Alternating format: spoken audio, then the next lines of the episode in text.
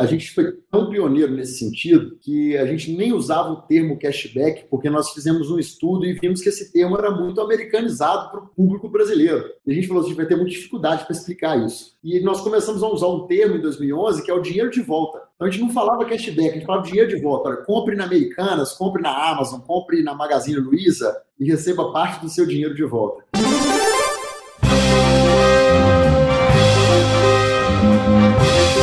Eu sou Paulo Silveira. Eu sou o Rodrigo Dantas. E esse é o Like a Voz.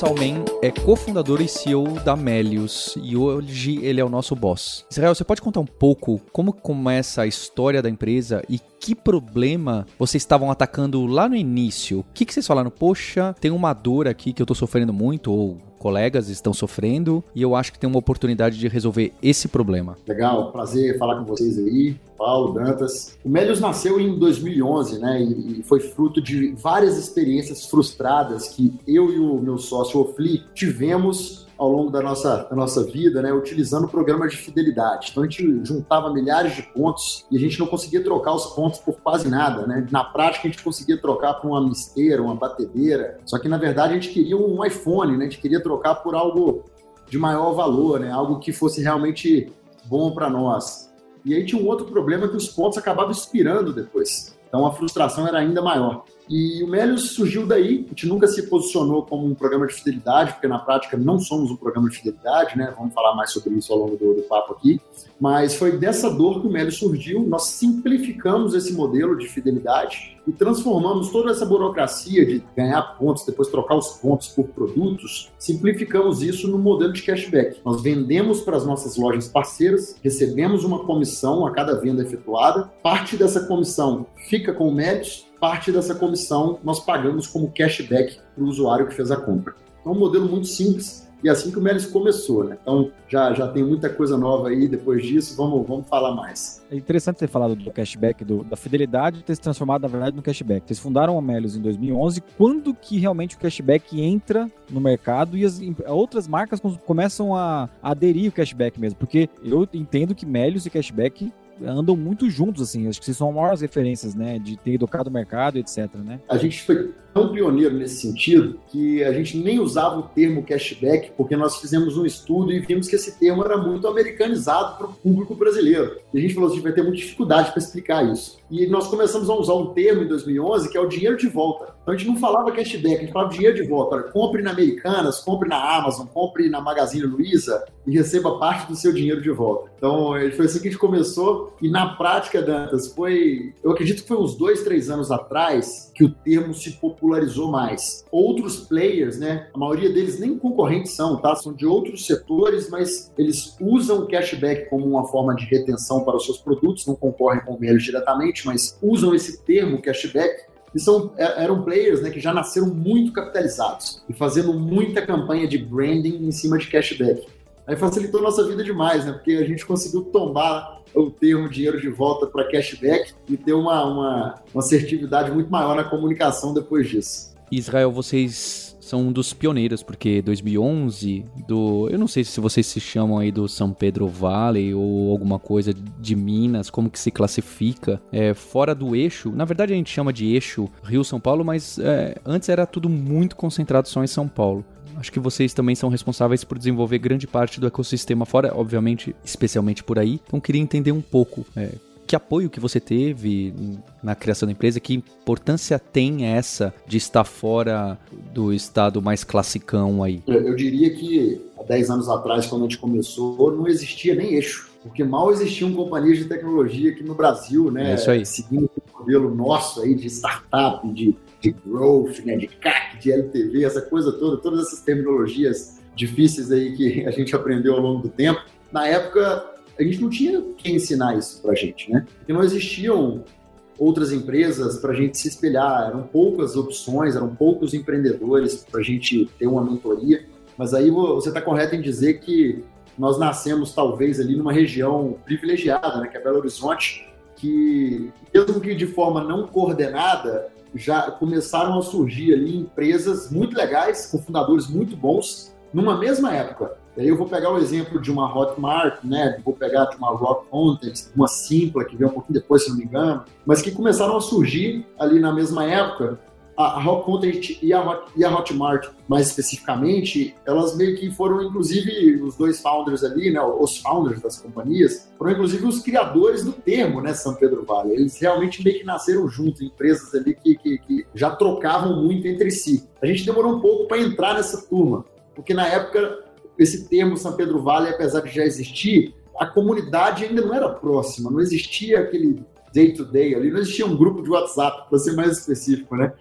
Então, nós nascemos numa época que mentoria e, e, e pegar ajuda do, do, do, vizinho não era tão comum. Mas foi rápida a evolução, tá? Então, nós começamos em 2011, 2012 para 13, a gente já começou a se relacionar um pouco mais com os empreendedores da região. E foi, inclusive, numa de, num desses relacionamentos que a gente descobriu a existência do Startup Chile, que é aquele programa de aceleração do governo chileno, porque existia uma outra companhia de BH participando do programa. E nós aplicamos o programa também. Para a gente foi maravilhoso, porque nós fomos aprovados, né, recebemos uma, uma verba na época de 40 mil dólares, que na época valia 80 mil reais, né, era só duas vezes ali o campo, mas que fez muita diferença para a gente, porque a gente se capitalizou, né, vou colocar até uma aspas aí nesses 80 mil reais, se capitalizou eu e o Ofli nos mudamos para o Chile e lá no Chile a gente ficou durante seis meses morando em Santiago, trabalhando no mesmo coworking com outras 100 empresas do mundo inteiro. Então foi um MBA, né? Porque nasceu essa ideia lá de uma troca que nós fizemos em São Pedro Vale com outra empresa, nos mudamos para o Chile e lá nós usamos esse networking da melhor forma possível. Assim, então foi maravilhoso. Israel, nesse tempo, né, já que desde 2011 você estava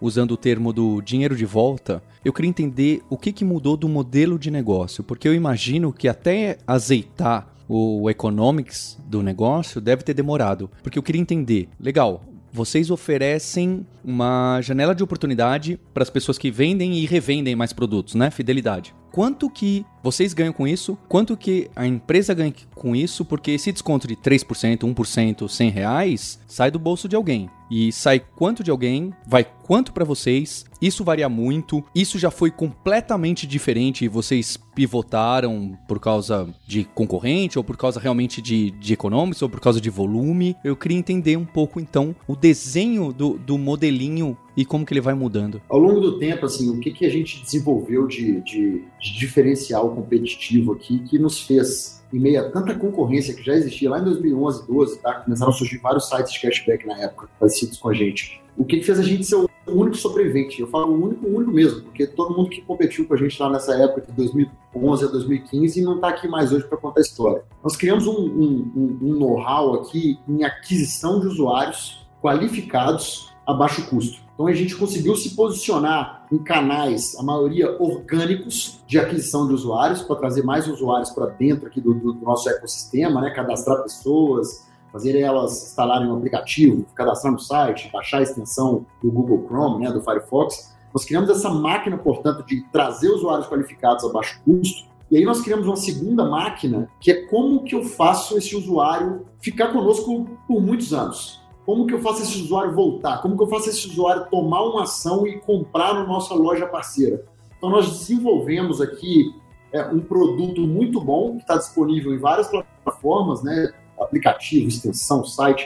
A gente faz um produto muito bom para o usuário e junto com esse produto vem uma casca ali de CRM muito qualificada também. Então eu, a gente consegue comunicar de forma assertiva com a nossa base e fazer com que essa base ela compre muitas vezes conosco ao longo do ano, né? Quando a gente pega a média do e-commerce nacional, nós estamos falando de uma média de, compras ao ano né, de 2,3 vezes. O usuário Melius, ele compra sete vezes por ano conosco. Então, isso foi justamente esse know-how. A gente colocou um marketplace ali com diversas lojas, a gente traz muitos usuários. Né? Hoje em dia, para vocês terem uma ideia, a gente está abrindo cerca de 25 mil contas por dia a baixíssimo custo, né? É, esse é mais um tópico, inclusive, para a gente falar depois. Nós captamos em 10 anos de história 30 milhões de reais em investimentos, para chegar em 14 milhões de contas abertas, 25 mil contas abertas por dia novas, né? e um GMV aqui no ano passado, né, de 2020, que esse dado já é público, de 2 bi e meio de real, que é a, a, o montante de vendas para as lojas. Então, o grande know-how, Paulo, que nós criamos, em termos de tech, né, de retenção, foi esse. Aquisição e retenção de usuários mesmo, usando muita tecnologia no processo. E os economics, que você perguntou, né, ou seja, como que essa conta fecha, né, quanto que a loja gasta, quanto que fica para a gente, assim, para simplificar, a gente tem uma comissão média por venda gerada para os nossos e-commerce parceiros de 6%. E a gente repassa 3% para o usuário que comprou em média.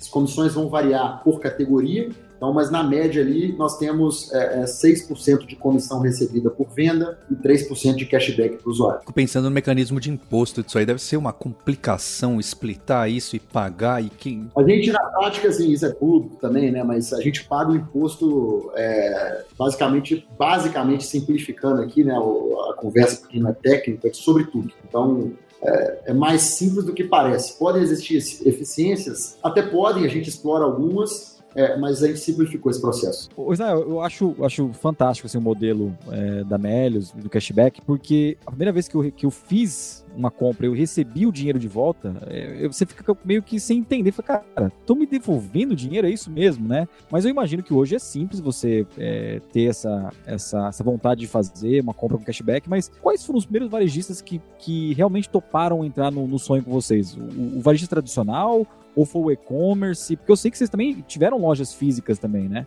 Quando a gente começou em 2011, se não me engano, a gente começou com cerca de 20 lojas parceiras, não mais que 20 lojas parceiras. E a gente queria muito, quando nós começamos, ter grandes lojas já operando conosco. Né? Inclusive, a gente esperou fechar as primeiras grandes lojas para lançar. Então a gente teve esse trabalhinho ainda, ele segura um pouco, segura um pouco. E essas grandes lojas, né, as duas primeiras grandes que entraram são do mesmo grupo, né, que é a Americanas e Submarino. Então elas já estão conosco desde o princípio, são marcas que trabalham conosco desde o day one do Melis e são grandes clientes aqui até hoje. enfim, trabalhamos a quatro de, de, mãos dadas aí, fazendo muitas campanhas para eles. Eu sou usuário do Melius. Mas eu me enxergo um pouco diferente, porque vocês têm essa vitrine, você traz, capta muito lead para os varejistas, mas eu sou aquele usuário passivo da extensão do Chrome e que tá navegando e fazendo alguma compra, aí ele apita o alerta, fala: "Olha, você quer apertar o botão aqui e ganhar 1%, 2%?" E eu aperto. Às vezes eu esqueço, né? Tem, tem essa ainda, né, que vocês devem sofrer com isso também. Às vezes eu esqueço e perco o cashback, vocês perdem e etc. E eu queria entender se o comportamento principal de quem traz o maior fluxo de revenue é esse usuário passivo aproveitando um desconto ou é porque tem muito heavy user que fica procurando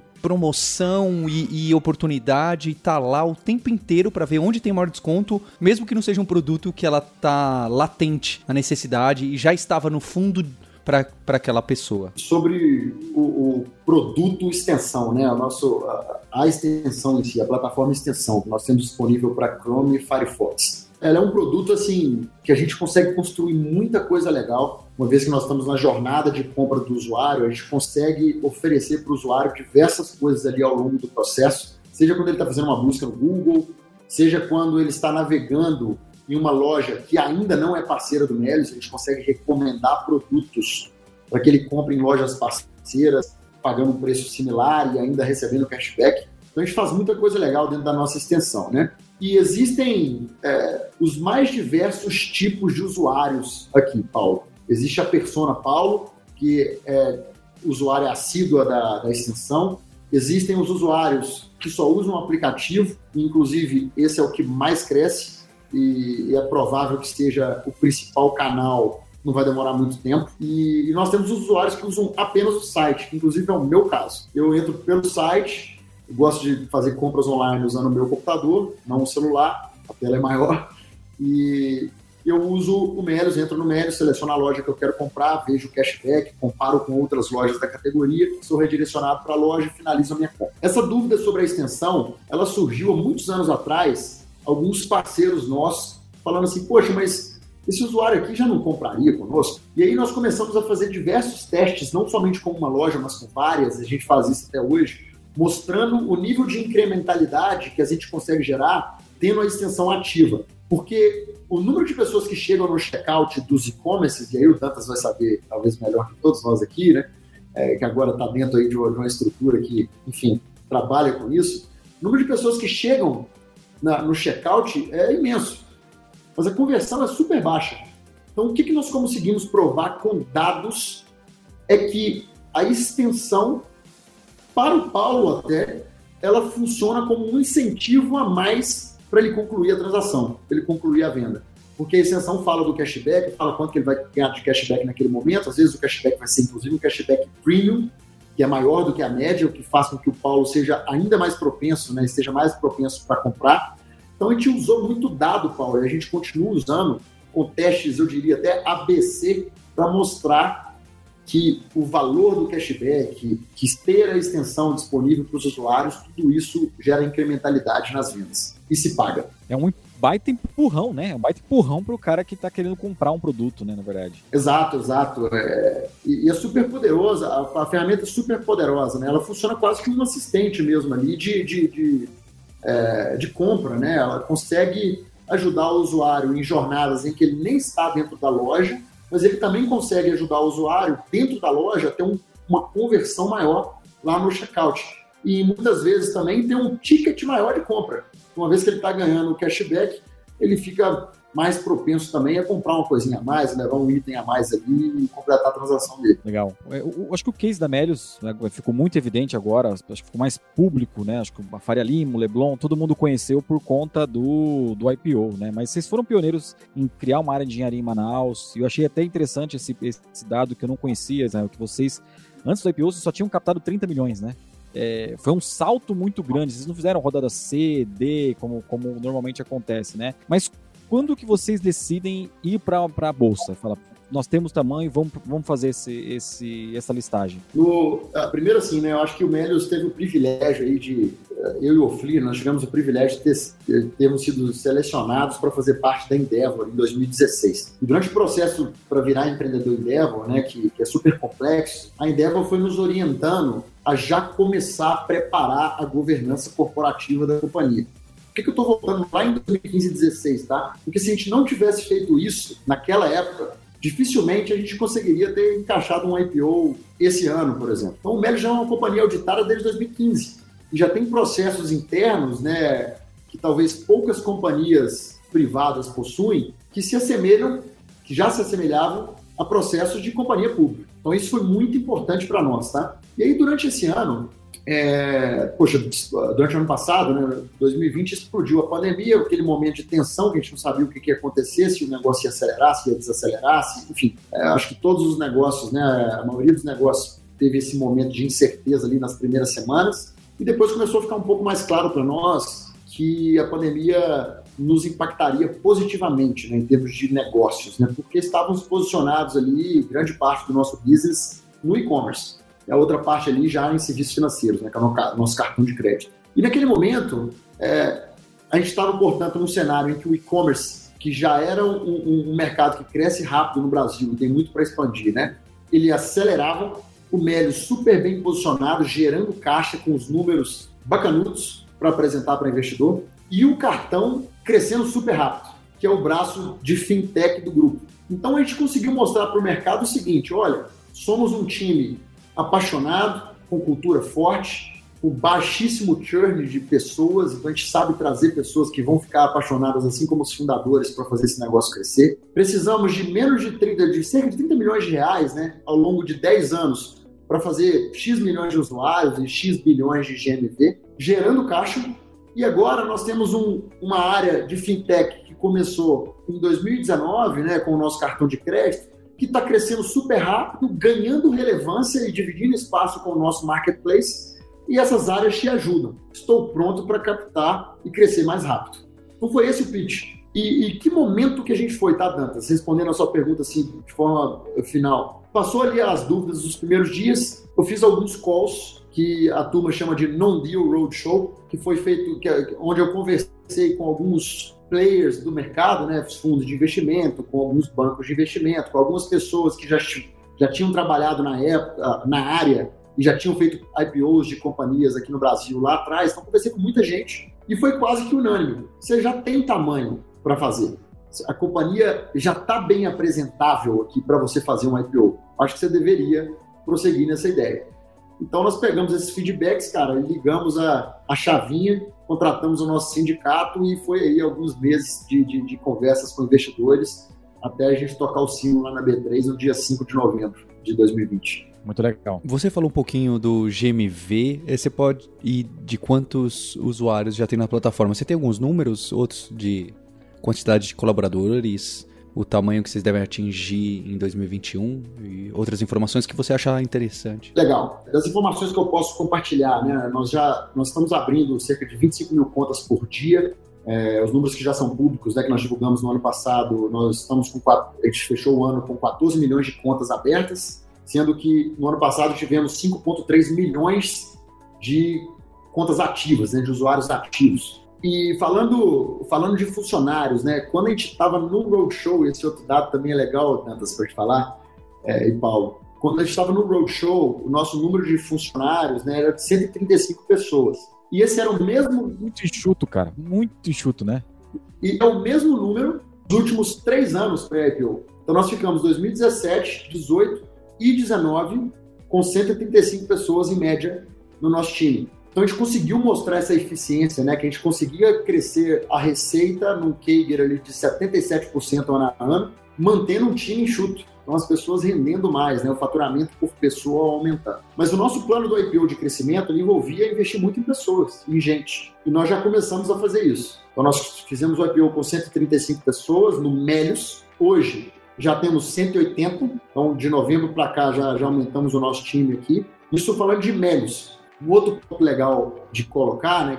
O nosso ticker, né? A turma achou legal pra caramba o ticker Cash 3, né? Mas para nós ele é mais do que um ticker, tipo, um, um ticker bacana, tá? A gente vê o Cash 3 como uma holding, como um grupo de empresas. E o Melios é uma delas. Nós temos já uma outra empresa no grupo que é o e-dinheiro, que nasceu como um portal de conteúdo para serviços financeiros mas tem o foco de se tornar um marketplace de serviços financeiros que ajudam as pessoas a tomarem as melhores decisão, decisões na hora de escolher o seu banco, o seu cartão de crédito, um seguro e etc. E, e o e-dinheiro, por sua vez, já possui 16 funcionários também, 16 colaboradores. Então já temos 180 no Médios, 16 no e-dinheiro. E recentemente, duas semanas atrás, nós anunciamos né, a nossa primeira aquisição como companhia pública. Nós adquirimos um player internacional com sede na Polônia.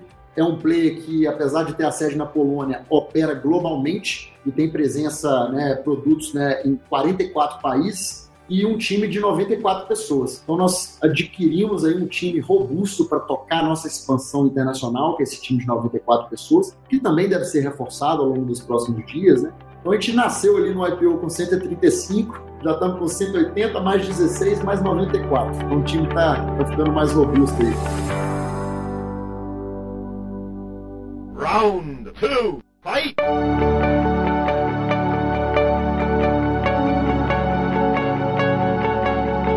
Israel, essa segunda parte a gente quer conhecer um pouco mais sobre o seu histórico, especialmente sobre o seu histórico antes da Melios, né? Onde você estudou, o que você estudou e o que você fazia antes da empresa. Eu comecei a minha carreira, né, com 13 anos, eu diria. Eu ganhei meu primeiro computador e eu queria aprender a programar eu via um site, né, http dois pontos barra barra alguma coisa.com.br, eu queria saber fazer aquilo ali. Isso com 13 anos de idade.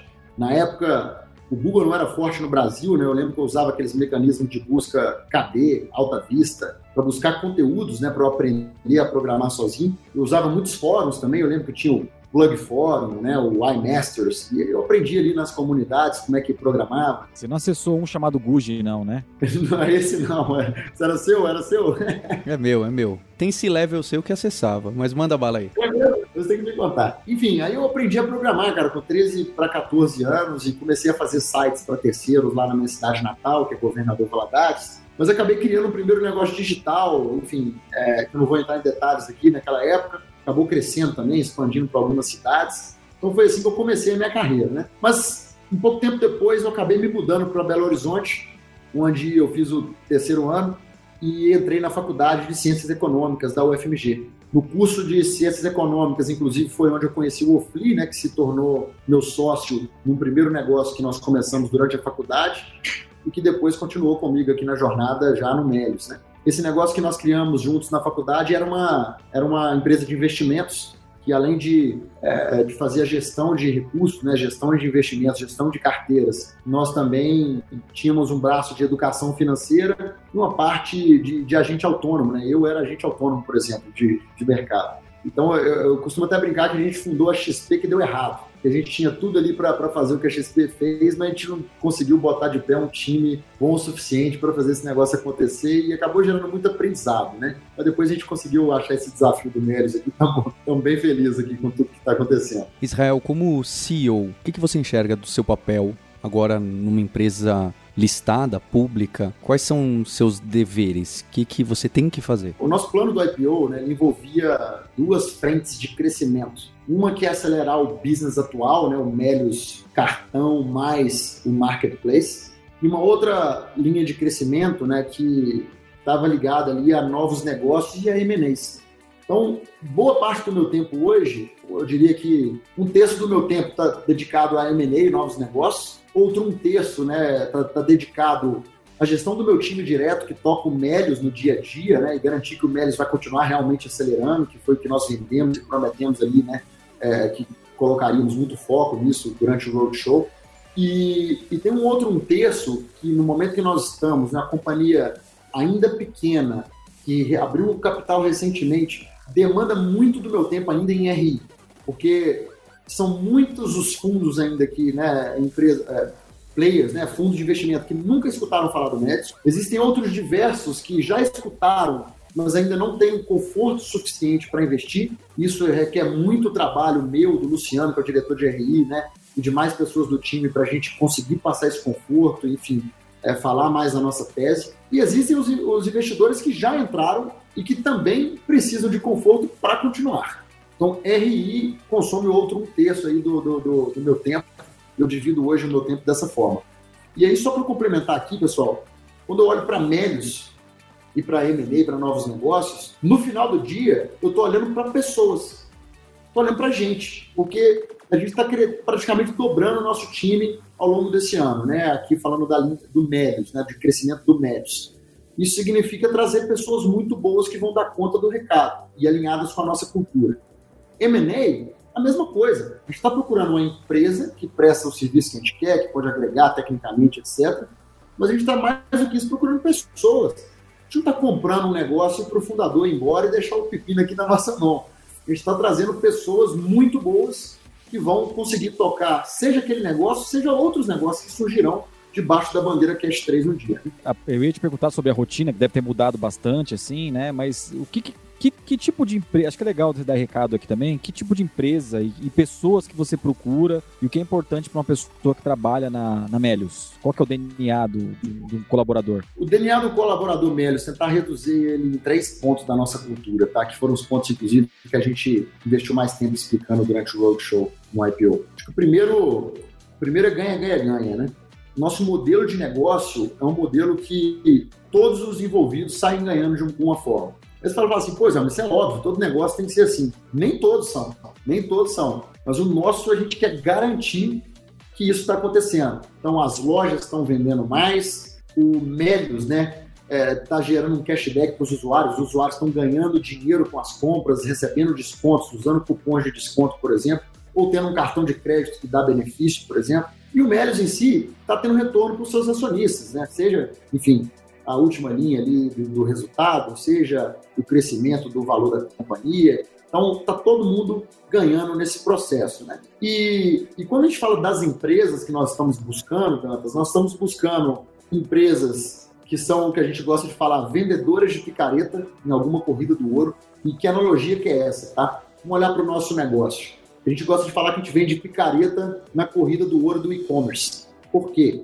Porque nós não somos uma loja online, nós não fazemos logística, nós não temos um galpão, mas a gente leva para os e-commerce parceiros aquilo que eles mais querem, que são usuários, seja novos, seja usuários que estão retornando para comprar lá. Então, a gente vende picareta nessa corrida do ouro, que é o e-commerce brasileiro, que é super competitivo, que está crescendo muito e tem muito espaço para crescer. Existe uma outra corrida do ouro, por exemplo, que é a do, de serviços financeiros. É, existe uma competição enorme de bancos tradicionais e agora de neobanks oferecendo serviços. Existem competições grandes em seguros, né? Existem competições grandes em investimentos, então qualquer negócio que envolva muita tecnologia e que se posicione como um vendedor de picareta nessas corridas do ouro que eu citei, nos interessa. Os empreendedores precisam ter o, me, o, o nosso mesmo valor cultural aqui, né? Eu acabei começando e não terminei, mas falei do ganhar. Segundo ponto, que é o espírito empreendedor. E aí você fala, poxa, claro também, todo mundo tem que ter, mas nem todo mundo tem. Não é todo mundo que está disposto a correr risco diariamente, que sentir aquele frio na barriga. Não é todo mundo. Não é todo mundo que aguenta errar, cair, se levantar rápido, sacudir a poeira e continuar né, tocando business no dia a dia ali, como se praticamente nada tivesse acontecido e aquilo tivesse só um aprendizado. Não é todo mundo que consegue ser assim. Então a gente busca pessoas que têm isso no DNA, nesse espírito empreendedor. E por último, a gente quer pessoas que acreditam que nada é impossível. Uma pessoa que você chegasse para ela 10 anos atrás, falando que a gente ia captar só 30 milhões de reais e fazer um IPO em 2020, ela acreditaria. Não são todas as pessoas que vão acreditar nisso. A gente busca as que vão acreditar. Olha, eu não acreditava não, hein, Israel. Eu não ia estar trabalhando aí, olha só.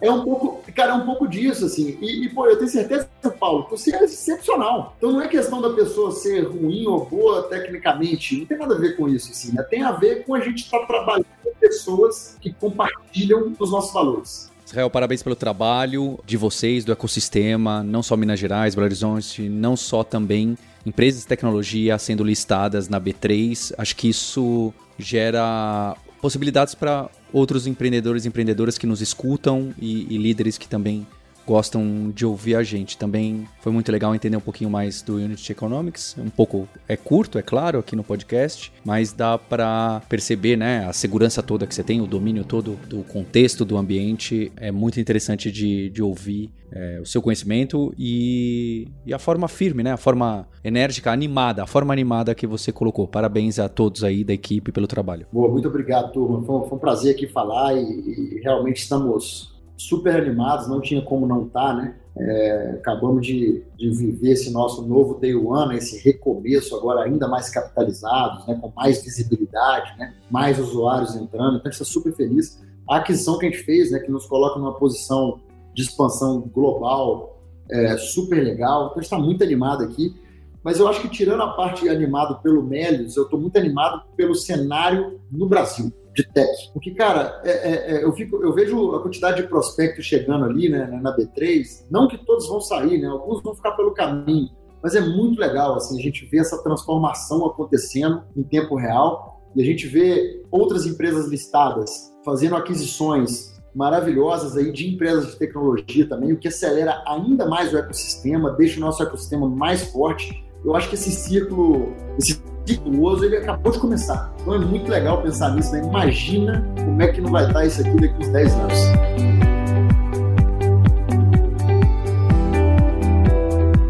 Que caso bacana do Israel, acho que é um dos cases é, de grande sucesso. É mais um desses que entra na história e pode ser colocado em livros de startup que até podem é complicado, né? Porque é um caso de tão sucesso e que tem a ordem tão bonitinha e nem precisou daqueles mil rounds e super dificuldades que eu acho que até ilude o pessoal que entra com startup, poxa, vai ser assim, né? É realmente um caso fora da curva. É, o curioso é que eles não têm, não foram, não, não foi aquele, aquele foguete assim, eles têm um tempinho de vida também. Acho que é legal ver essa história assim, né? Não foi de ontem para hoje que aconteceu, né? Teve um tempo para poder chegar de fato à escala e o IPO, né? Mas é, é um case de se admirar. É isso mesmo. Eu li que eles conheceram o Florian da Canary, que acho que nem existia o fundo na época, quando ele, o Florian estava na Endeavor, mentorando em, lá no começo, né? Falei, poxa, agora que eu também estou na Endeavor com a Alura, vou aproveitar para fazer contatos bons como como o Florian fez com o Israel e com a equipe toda lá. Isso aí. E essa temporada, quem tá apoiando o Like a Boss é a Conta Simples. É, a Conta Simples é uma conta digital para empresas. Quem quiser conhecer, vai lá em contasimples.com. Eu, eu sou muito fã do produto do Conta Simples, eu uso Conta Simples e, e eu acho que eles estão fazendo um trabalho muito legal no mercado, principalmente com startups, empresas que estão crescendo e quer fazer um pouco melhor a gestão da conta corrente do cartão de crédito. Quem quiser conhecer como que está funcionando o apoio deles também, vai lá em Like a Boss. Eles estão transcrevendo todos os episódios históricos do Like a Boss, então você não só pode ouvir agora, como pode ler também os episódios de todas as temporadas. Aí você pode, inclusive, compartilhar esse texto no seu LinkedIn. Agora é mais fácil, você não precisa nem compartilhar necessariamente o episódio, o áudio, o link do Spotify. Você pode compartilhar o link lá do Like a Boss com BR do seu episódio preferido e falar: olha os insights que eu tive aqui quando o Paulo e o Dantas conversaram com determinado empreendedor, empreendedora. Isso ajuda bastante, a gente fica muito agradecido, a gente adora quando vocês marcam a gente ali no LinkedIn, no Instagram. Isso aí. Meu nome é Rodrigo Dantas, sou fundador da Vindi. Quem quiser conhecer um pouquinho mais, vai lá em vindi.com.br. É, nós somos líderes em cobrança recorrente no Brasil. Os maiores cases de assinatura estão com a gente. E a gente sempre recebe bons cases aqui para ajudar nessa escala. Então, quem quiser contatar nossa equipe, vai lá no nosso site. Vai ser um prazer conhecer o projeto de vocês. E eu sou Paulo Silveira, CEO do Grupo Alura. Somos uma escola de programação, tecnologia, produtos digitais e UX. E a gente ajuda diversas empresas e startups, algumas que estiveram aqui no podcast. E você pode ver um pouco mais do nosso trabalho, inclusive consumir diversos artigos em alura.com.br barra empresas.